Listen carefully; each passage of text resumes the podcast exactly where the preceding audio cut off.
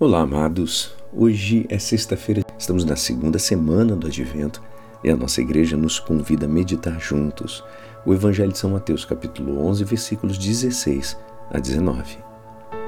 Naquele tempo disse Jesus às multidões: Com quem vou comparar esta geração? São como crianças sentadas nas praças que gritam para os colegas dizendo: Tocamos flautas e vós não dançastes. Entoamos lamentações e vós não batestes no peito. Veio João, que nem come nem bebe, e dizem: Ele está com um demônio.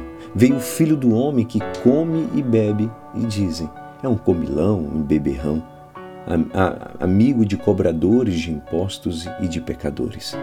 Mas a sabedoria foi reconhecida com base em suas obras. Esta é a palavra da salvação.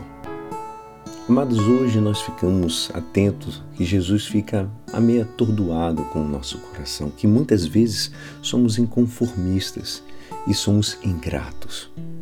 Nunca estamos contentes, sempre nos queixamos, inclusive nos atrevemos a acusá-lo e a culpá-lo daquilo que nos incomoda.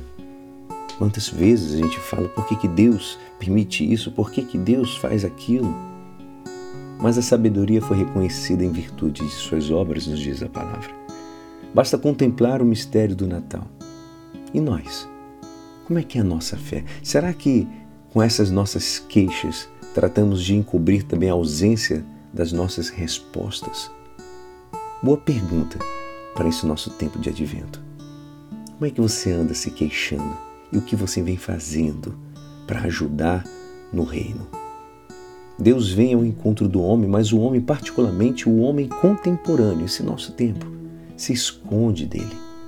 Alguns com muito medo, como Herodes. Outros é, vai mostrando-se, se acha, fica incomodado com a simples presença do Senhor. É como se fosse aquele fora, fora, crucificam.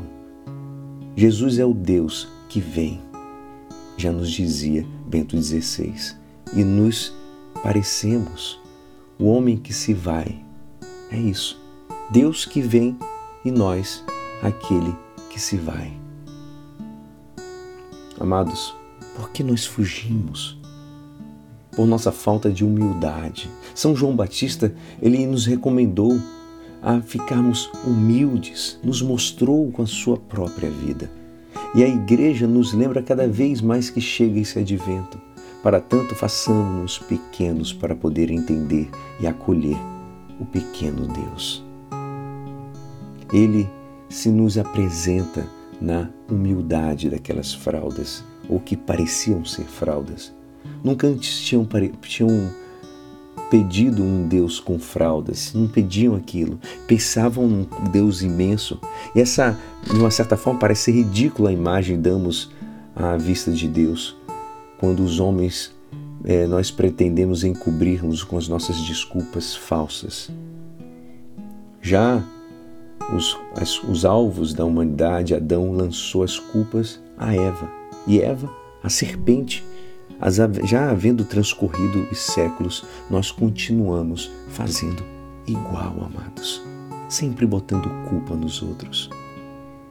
Mas o Deus nos mostrou pequeno, frágil numa manjedoura. Chega Jesus, Deus, no frio e na pobreza, lá na extrema ali, naquela parte de Belém. E ele não, não teve vergonha. Veio. E tudo o contrário. Já começa a carregar sobre suas pequenas costas todas as nossas culpas. Então, vamos ter medo de Jesus? De verdade valerão nossas desculpas diante desse pequeno Deus? Como nos diz também Bento XVI, o sinal de Deus é o um menino. Aprendamos a viver com Ele e a praticar com Ele a humildade da renúncia. Que Deus nos abençoe. E é assim, esperançoso que esta palavra poderá te ajudar no dia de hoje que me despeço. Meu nome é Alisson Castro e até amanhã. Amém.